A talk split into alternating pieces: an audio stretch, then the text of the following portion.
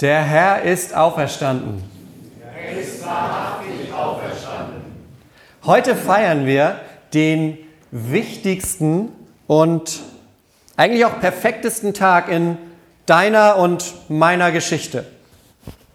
Und es gibt ja so viele wichtige Tage, die man so hat. Geburtstage, Hochzeitstag zum Beispiel. Ist ja auch unterschiedlich, wie stark Leute das dann feiern. Es gibt Leute, die feiern Geburtstage ausladender, größer als andere.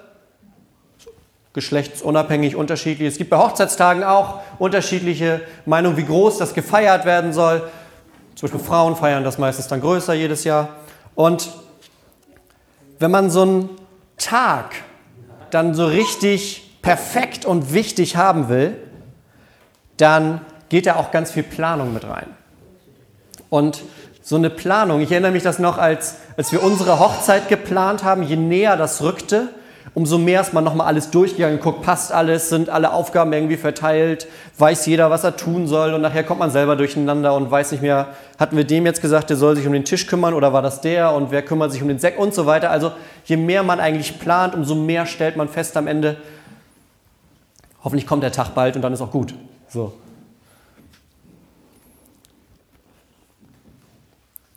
Was ich sagen will, es gibt so Tage, da soll einfach alles perfekt sein.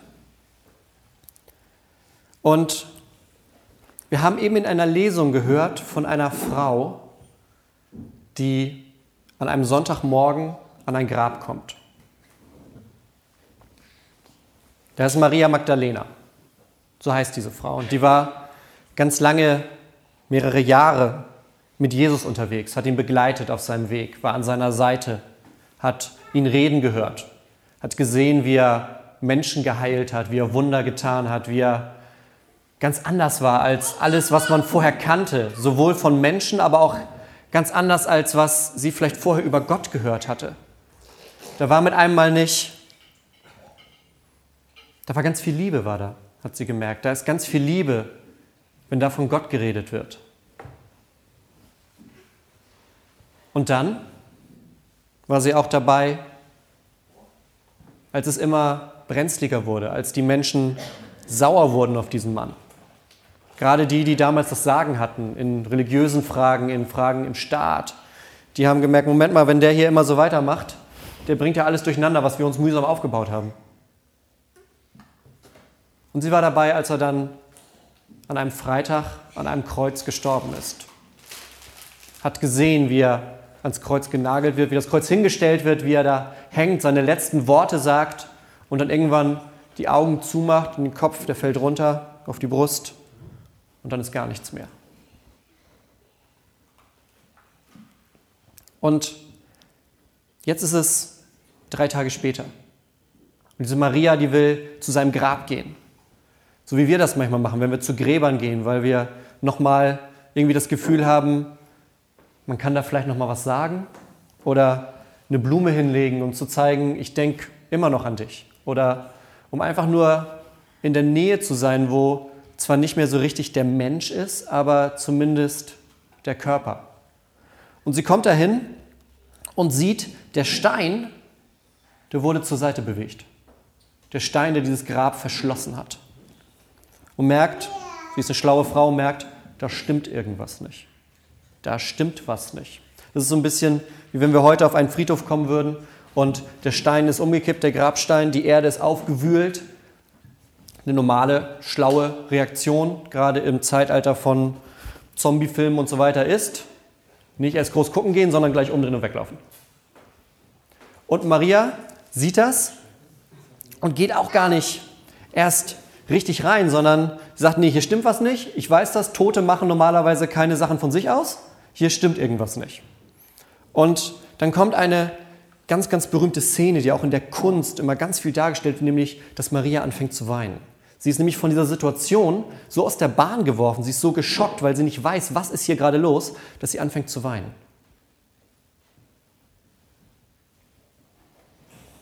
Und während sie da sitzt und weint, hört sie mit einmal eine Stimme. Und da sagt jemand zu ihr, warum weinst du? Warum weinst du? Und sie denkt erst, das so ganz süß beschrieben, finde ich, bei Johannes. Sie denkt erst, das ist der Gärtner. Und da fängt so ein kleines Gespräch an und worauf es hinausläuft ist, ihr Jesus, zu dem sie jetzt gerade hin wollte, der ist nicht mehr da. Der ist weg. Den haben sie geklaut, denkt sie. Der ist nicht mehr da. Und sie weint und fragt diesen Mann, den sie für den Gärtner hält, und fragt, was, habt ihr, was hast du gemacht? Wo ist der hin? Und sie weint immer weiter.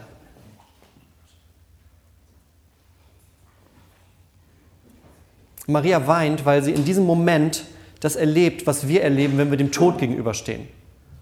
Dass nämlich, wenn wir dem Tod gegenüberstehen, dass es dann kein Zurück mehr gibt. Der Tod ist das Ende. Das weiß Maria. Das hat sie gelernt in ihrer Familie, bei Freunden. Sie hat das gesehen, sie hat das miterlebt, wie Menschen krank werden, wie Menschen sterben, wie man trauert und wie dieser Mensch dann einfach nicht wiederkommt. Und alles, was bleibt, sind vielleicht noch Erinnerungen oder sowas wie ein Grab, ein Ort, wo man hingehen kann. Und jetzt steht sie an dem Grab und alles ist verwüstet und der eine Ort, den sie jetzt noch hatte, um irgendwie bei diesem Jesus zu sein, der ist jetzt auch noch weg. Ist auch noch kaputt. Und sie weint. Und sie merkt, der Tod ist das Ende, das ist unumkehrbar. Wir sind wehrlos im Tod. Unser Körper zerfällt. Oder in diesem Fall, Körper können sogar geklaut werden, weil Tote sich nicht wehren, weiß Maria. Und in dem Moment vereint sie in sich all das, was in uns ist, wenn wir dem Tod gegenüberstehen. Diese Angst, die Tränen, der Schmerz, das Nicht-Wissen, wohin. All das spürt sie in dem Moment. Weil sie weiß, der Ort, an den ich wollte, den gibt es jetzt nicht mehr.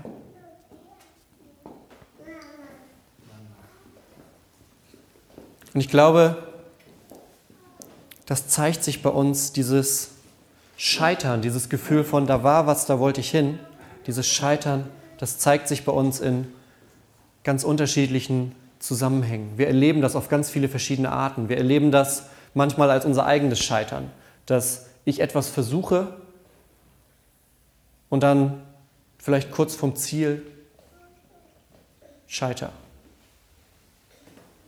Oder ich erlebe es, dass Dinge von außen so auf mich einprasseln, sowas wie Katastrophen, Zerstörung, die unvermittelt treffen, dass man im ersten Moment gar nicht weiß, was ist da denn jetzt passiert.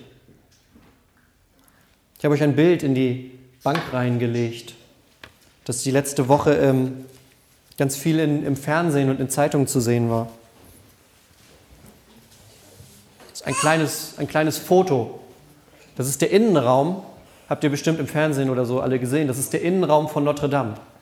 Der Innenraum dieser großen Kirche mitten in Paris. Und nach einem Feuer, das dort ausgebrochen ist, ist in diesem großen Wahrzeichen, was ja auch so ein Ort ist für die Menschen. Das ist was für die Menschen in Paris. Das ist nicht nur eine Kirche, nicht nur ein Ort, sondern das ist auch Teil der Identität. Das ist ihre Kirche, so wie das hier unsere Kirche ist. Ein bisschen kleiner, aber trotzdem. Und es ist ein Ort für diese Menschen und dieser Ort ist auf einmal nicht mehr da. Der Ort ist abgebrannt, zerstört. Und spätestens bei solchen großen Momenten, wo Dinge und Gegebenheiten, von denen wir eigentlich ausgehen, die bleiben immer wie sie sind, da rüttelt man nicht dran. Wenn die sich dann auch noch mit einem Mal verändern, wenn sich mit einem Mal die Dinge dann da auch ganz auf den Kopf drehen, dann merken wir spätestens dann, unsere Welt läuft nicht immer geradeaus und einfach so am Schnürchen.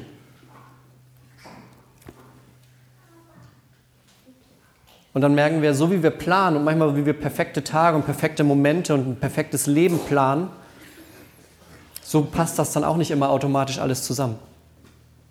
Weil die ganzen perfekten Dinge dann am Ende immer ein Stück weit außerhalb unserer Reichweite sind.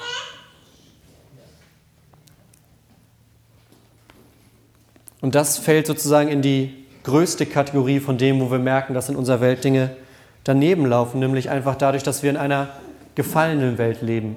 Ihr erinnert euch ganz am Anfang der Bibel, da sagt Gott, und siehe, alles, was ich gemacht habe, ist sehr gut. Und dann kommt diese blöde Geschichte mit der Sünde dazu, die so viel kaputt macht, die alles immer den Menschen von Gott wegreißt, entfremdet und nach und nach entwickelt sich in eine schlechte Richtung. Am deutlichsten erleben wir das tatsächlich, wenn es um Leid und Tod geht. Am deutlichsten erleben wir da, dass unser Leben ja irgendwie nicht so ist, wie das gedacht sein soll.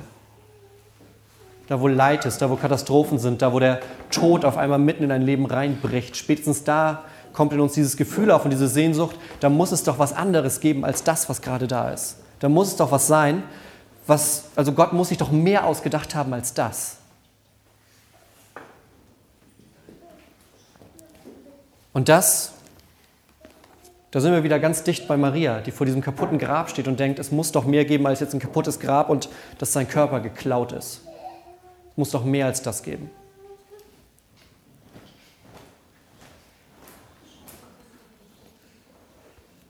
Und es gibt mehr als das. Denn mit einem Mal, mit einem Mal erkennt Maria, wer da zu ihr spricht. Sie hört nochmal diese Stimme. Warum weinst du? Warum weinst du?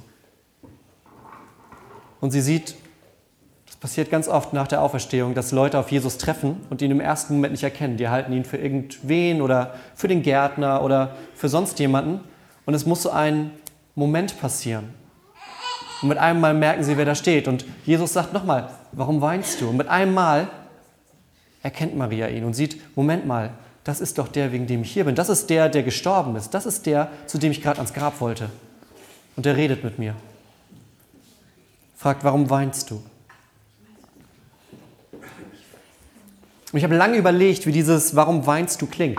Es gibt ja verschiedene Arten, warum weinst du zu sagen. Man kann ja zu Kindern, zu kleinen Kindern zum Beispiel sagen, oh Mensch, warum weinst du denn jetzt?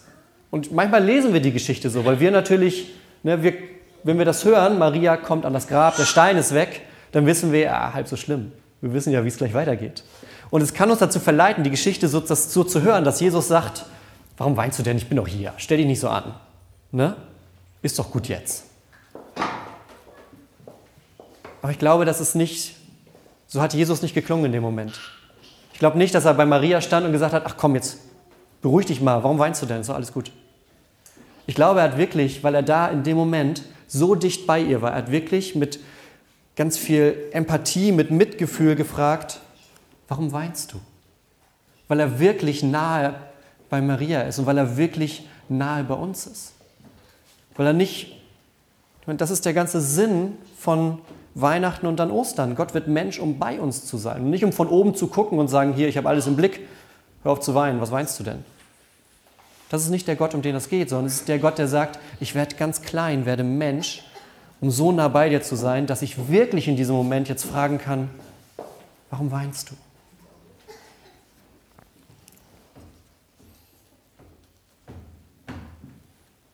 Denn so ist Gott. Der kommt zu uns. Hier eigentlich noch viel stärker, der wartet sogar auf uns. Das Grab ist ja schon auf, da ist alles schon, Maria kommt dann irgendwann und Jesus ist da, als sie kommt. Der hat auf sie gewartet, weil er wusste, die Maria, die kommt zum Grab. Und ich möchte da sein, wenn sie kommt. So ist Gott. So ist Gott. Und Maria muss weinen, weil sie gar nicht anders realisieren kann, was da passiert, dass da gerade aus dem Tod neues Leben kommt.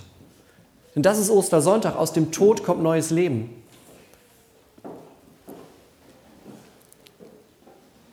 An dem Morgen ändert sich alles für die Welt. Und deshalb sitzen wir heute hier und feiern Gottesdienst, weil vor 2000 Jahren Maria vor dem Grab stand und geweint hat, weil sie gesagt hat, hier hat sich gerade was verändert. Weil Gott gesagt hat, ich lasse die Welt jetzt nicht mehr so, wie sie ist.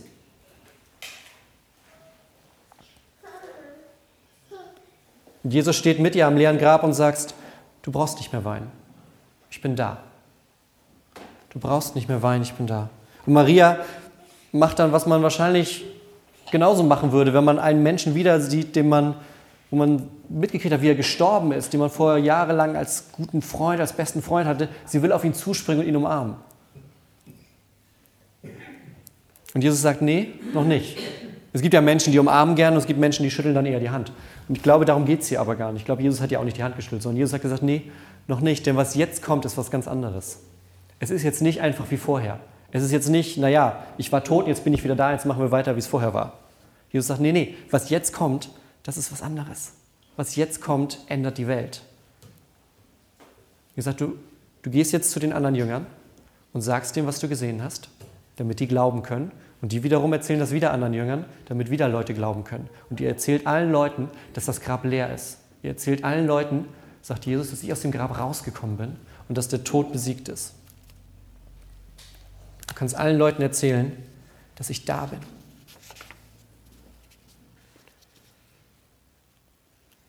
Ostern passiert nämlich nicht in schicken Kirchen, die wir schmücken und schön machen.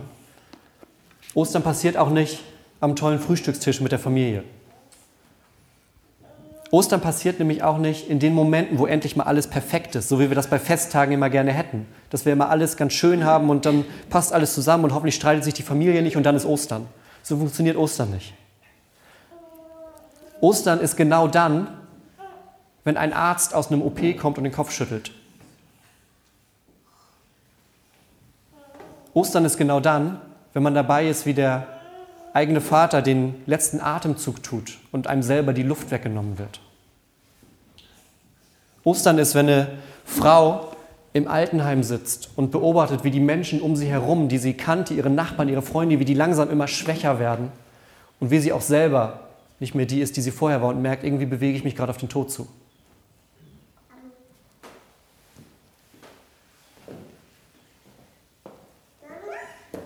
Ostern ist, wo der Tod ist, denn da wird Ostern gebraucht. Das ist der einzige Ort. Das ist der Ort, wo wir Ostern brauchen, da wo der Tod ist. Und deshalb nennen wir das Ganze, was wir hier machen, nämlich auch Evangelium. Das heißt, übersetzt gute Nachricht, gute Botschaft, frohe Botschaft. Und diese Botschaft ist, der Tod ist nicht das Ende. Und Ostern ist nicht ein nettes Familienfest und irgendwas, was wir dazu tun noch, sondern Ostern ist da, wo es wirklich drauf ankommt. Da, wo Jesus sagt, warum weinst du? Nicht von oben herab, hör auf zu weinen, sondern warum weinst du? Erzähl mir das und ich bin bei dir und dann zeige ich dir, wie das Leben danach anders ist, weil das Grab leer ist. Und wenn du daran glaubst, dann bewegst du dich genau darauf zu. Dann bewegst du dich genau auf diesen Jesus zu, der sagt, der sagt, ich bin nicht bei den Toten geblieben, sondern der Tod ist besiegt. Der Tod ist besiegt. Schaut nochmal auf, auf euer Bild, was ich euch gegeben habe. Das, was für mich an diesem Bild so beeindruckend war, ist nicht die ganze Zerstörung rundherum, sondern das Kreuz in der Mitte. Alles rundherum ist zerstört, vorne in diesem Altarraum, alles ist kaputt. Das Kreuz nicht. Der große Altar mit dem goldenen Kreuz, das ist heil geblieben von dem Feuer. Rundherum hat es gebrannt. Irgendwie aus irgendeinem Grund ist das Kreuz stehen geblieben. In dieser Osterwoche, wie um zu zeigen, das, was hier passiert, das bleibt stehen. Auch wenn rundherum alles zerbricht, auch wenn rundherum es brennt, auch wenn es rundherum in Flammen steht. Jesus sagt, ich bin da und ich bleibe hier stehen. Und ich bleibe hier mit dir stehen. Wer sich das nicht merken kann, ich habe es nochmal auf die Rückseite geschrieben. Für dich und mich ist das hier heute der perfekte Tag, nicht weil wir den perfekt machen, sondern weil Jesus den ein für alle Mal für uns perfekt gemacht hat. Als er gesagt hat, der Tod ist besiegt, ich bin auferstanden von den Toten, erzähl das den Leuten, weil das ist der Weg zu Gott. Das ist das, was deinem Leben eine neue Tiefe, was dir überhaupt ein neues Leben gibt. Die Perfektion, die wir suchen, die finden wir bei Jesus. Und davon verändert sich dann der Blick auf alles andere. Und wenn wir heute nach diesem Gottesdienst aus dieser Kirche rausgehen, als Menschen, die sagen, das, was da passiert ist, das verändert mich. Dass da Jesus gesagt hat, ich bin wieder da. Ich bin von den Toten zurückgekommen, um die Welt zu ändern. Wenn das in uns einen festen Grund findet, dann verlassen wir diese Kirche und gehen durch alle Situationen des Lebens durch zu unserer eigenen Auferstehung. Das ist das, worum es geht an diesem Morgen. Denn der Herr ist auferstanden. Amen.